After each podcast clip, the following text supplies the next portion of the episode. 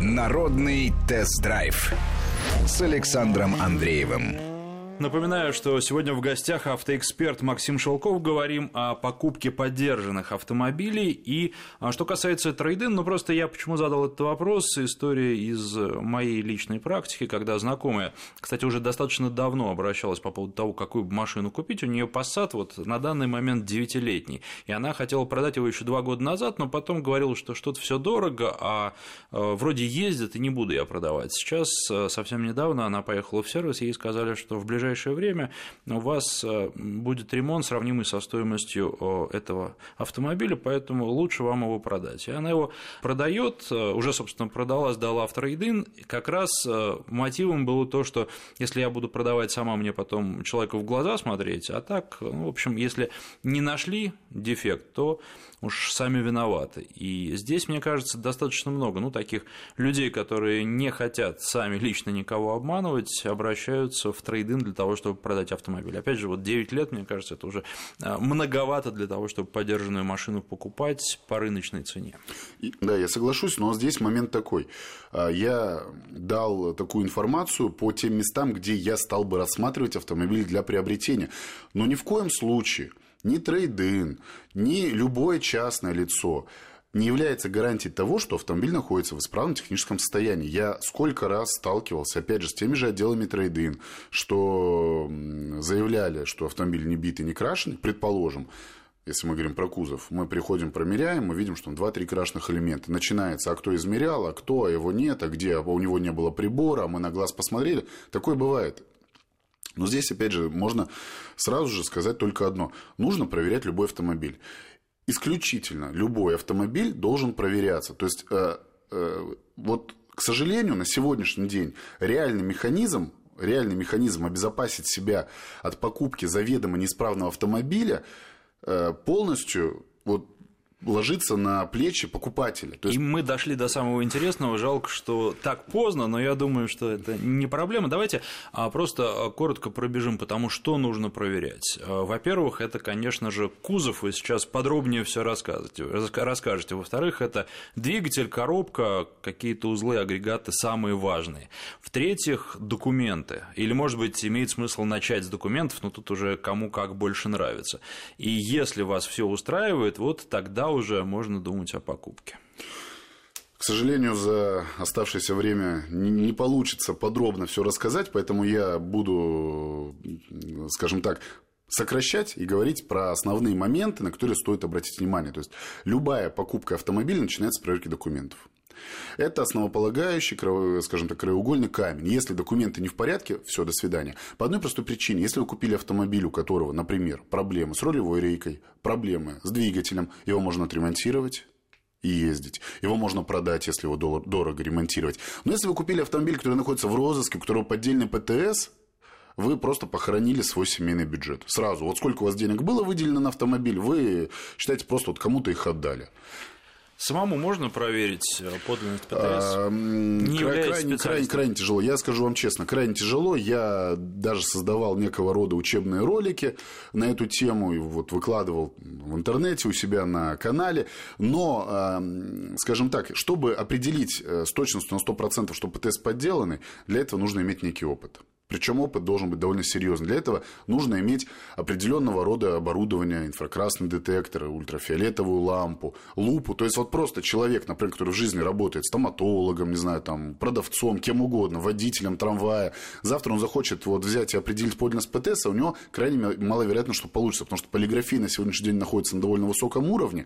Я бы рекомендовал сводить не для профессионала проверку документов к следующему алгоритму. Первое, мы убеждаемся, что продавец – это продавец, который записан в ПТС. Обязательно продавец, который нам продает автомобиль, он должен быть не только записан в ПТС, а крайне желательно, чтобы автомобиль был зарегистрирован в ГИБДД на имя этого человека. То есть не просто какой-то вот человек, который себя туда вписал, чтобы он был зарегистрирован на человека. Дальше. На сегодняшний день есть довольно интересные сервисы. Это государственная система сайта ГИБДД России, то есть по проверке автомобилей. Автокод, к сожалению, он работает пока только по Москве. Есть реестр залогового имущества, есть Федеральная служба судебных приставов. И они, в общем, выкладывают эту информацию. Поэтому, если э, обратиться к интернету, к помощью интернета можно забить ВИН-номер и, по крайней мере, отрубить какие-то ну, совсем э, вопиющие моменты, которые лежат на поверхности. То есть кредитные машины по реестру залогового имущества проверяем, ограничения. Сейчас очень много автомобилей продается с ограничениями. Что такое ограничение на автомобиль? Э, владелец автомобиля, на которого зарегистрирован автомобиль, например, имеет какие-то долги, задолженности по тем же штрафам ГИБДД, имеет какие-то там проблемы по своему бизнесу, наложился, накладывают ограничения сразу же на автомобиль. То есть это первый рычаг воздействия на человека, наложить ограничения на автомобиль. Даже гораздо быстрее, чем ограничения на выезд за границу. Поэтому, если есть какие-то долги, то есть заходим, можно зайти на сайт ФМС, проверить паспорт продавца. Не утрачен ли паспорт продавца такие вот обычные вещи, которые может делать даже не специалист. Обязательно возьмем в руки ПТС, попросим открыть капот, либо открыть дверь. В разных автомобилях ВИН-номер находится в разных местах. Сравним, что у нас написано в ПТС, что у нас э, нанесено на кузове. То есть делаем такой общий осмотр.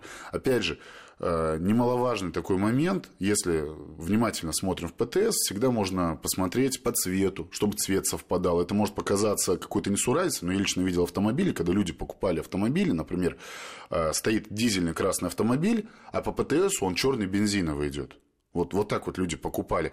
И э, будет, скажем так, не, также не проблема для любого человека. Можно зайти в интернет, э, расшифровать много сервисов по расшифровке комплектации. То есть, та же самая там BMW, Mercedes, забиваем, и мы смотрим хотя бы ВИН-номер этого автомобиля с каким цветом этот автомобиль вышел с, с автосалона. Если там черный кожный салон, а мы видим белый кожный салон, у вас должен быть вопрос. То есть для начала просто проявляем внимательность.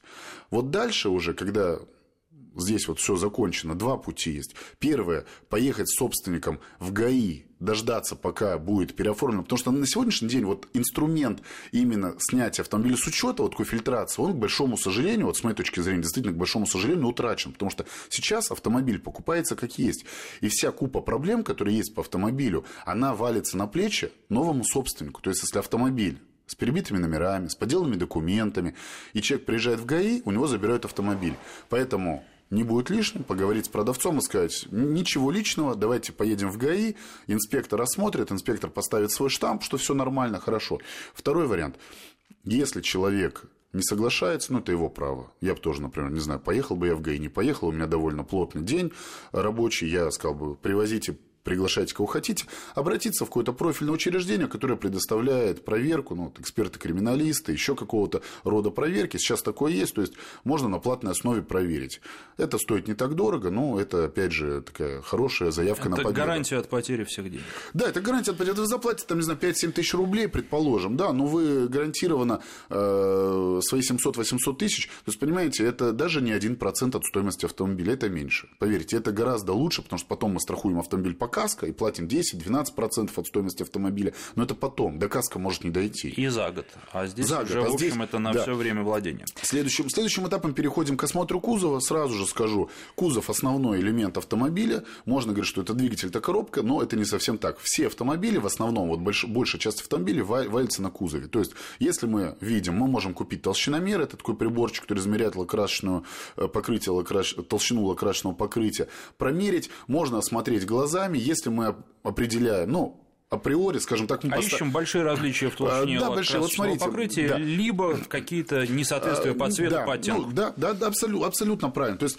опять же, проявляем внимательность, смотрим сначала по оттенку. Ну, если вот два элемента, скажем, стоят рядом, они окрашены на заводе, крайне редко можно подобрать вот тон в тон. То есть, осматриваем, желательно делать на чистом автомобиле, берем толщиномер. Э, средняя толщина по кузову, вот по, по микронам, это где-то от 80 до 120 микрон. Ну, по разным автомобилям, корейцы чуть тоньше, немцы чуть толще красят автомобили. Смотрим по однородности нанесения. То есть, если автомобиль окрашен на заводе изначально, он окрашивается в один слой. Там может быть 10 микрон расхождения, но 30 микрон – это толщина человеческого волоса, поэтому 10 микрон – это ни о чем. Но если мы тыкаем толщиномером в крыло, и мы видим 100 микрон, а потом переходим к двери, и мы видим там 500-700 микрон, соответственно, элемент окрашен. Мы хотя бы, опять же, определяем, насколько правду нам сказал продавец. То есть, насколько он не обманул. Если он говорит, что не было ни одного крашеного элемента, а мы уже при беглом осмотре и при каком-то первичном анализе понимаем, что 2-3 крашеных элемента, соответственно, можно усомниться вообще в дальнейшей целесообразности вот проверки этого автомобиля.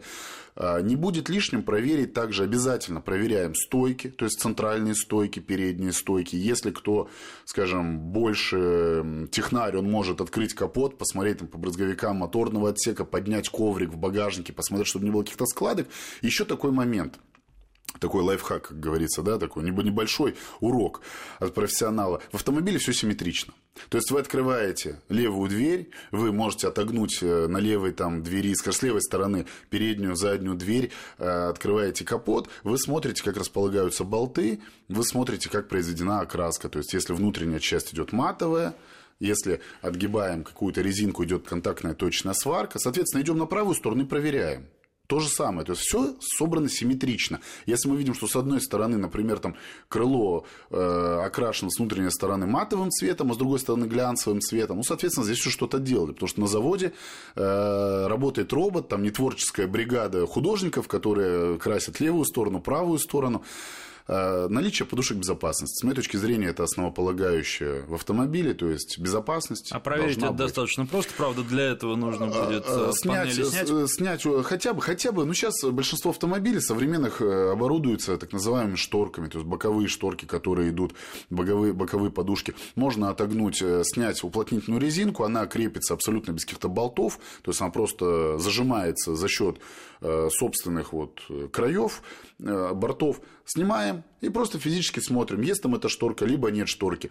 Также можно, если вам, конечно, разрешат, можно снять бардачок, перчаточный ящик, заглянуть фонариком, посмотреть, есть ли там кассета airbag, то есть airbag, он сам по себе вставлен в такую металлическую кассету, где идет пиропатрон. То есть э, внимательно осматриваем и делаем для себя какие-то общие выводы. Если мы видим, что автомобиль не бит, если мы видим, что подушки на месте, и нас ну, изначально не, поп- не попытались обмануть, соответственно, дальше переходим к осмотру двигателя. Ну вот об этом мы сегодня уже рассказать не успеем, но Придется быть... встретиться еще раз. Да, может быть, это и хорошо, потому что встретимся еще раз. Я напоминаю, что у нас в гостях был автоэксперт Максим Шелков. Спасибо и приходите еще. Всего доброго, до свидания. Народный тест-драйв с Александром Андреевым.